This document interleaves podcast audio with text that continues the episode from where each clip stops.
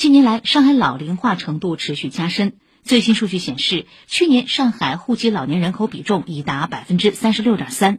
来自市卫健委的消息，上海已建成五百三十四家老年友善医疗机构，优化流程，缩短时间。友善医疗机构帮助老年人跨越数字鸿沟，实现更便捷、更周到的就医。重阳节前夕，上海检察机关的检察官们深入社区，通俗易懂地向老年人讲解各种诈骗套路。检察官呼吁，不论是涉老刑事案件当事人，还是被骗的老年人，都离不开家庭关心关爱和全社会引导支持。请听报道。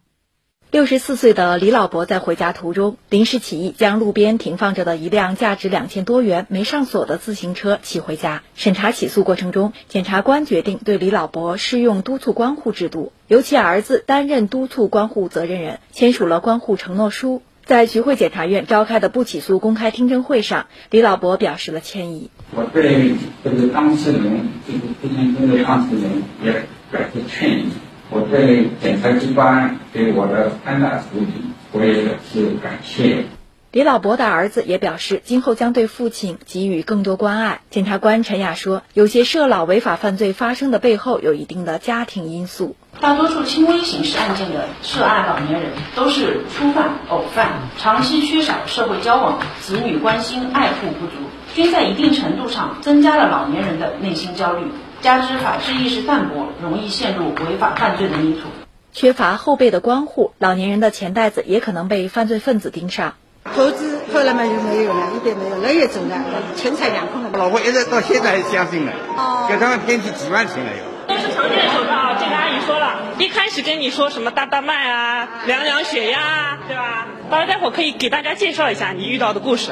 检察官们变身为防诈向导，走进社区，结合展板内容，向老年人讲解养老诈骗案例，介绍最新型的诈骗手段。老年人也向检察官们讲述其亲身遭遇，希望得到帮助。跟了我想这家人家公司的吧，一个店门也开了很多很多。其实就是我刚刚讲的那种套路，就是先跟你拉近乎，就是利用老年人这种啊老年人的单程，老是单程，就出这个问题了。大家参加那个老年旅游团啊，这个都是常见套路，大家一定要引以为戒。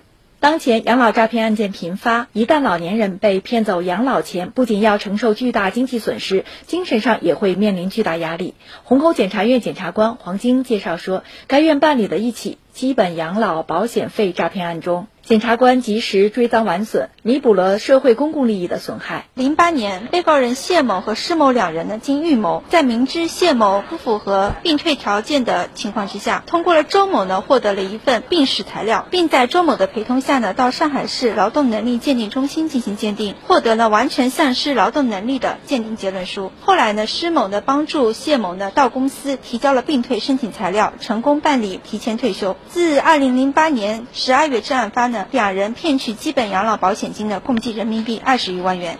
今年四月，本市检察机关开展打击整治养老诈骗专项行动以来，依法严查快办了一批群众关注度高的养老诈骗案件。截至目前，全市检察机关共批准逮捕一百四十七人，提起公诉二百一十二人。检察官黄金说：“办理的侵犯老年人权益案件当中呢，确实诈骗罪的占比呢，现在目前来看来是最高的。在老老年人的这些日常生活当中呢，确实存在着很容易被诈骗分子盯上的一个情况。我们也是有一些常态化的一个机制，那个养老。”院到那个居委会也是进行一个线下普法的课程，青年讲师团会进行课程讲座，提高他们的这个防骗意识。以上由记者程琳报道。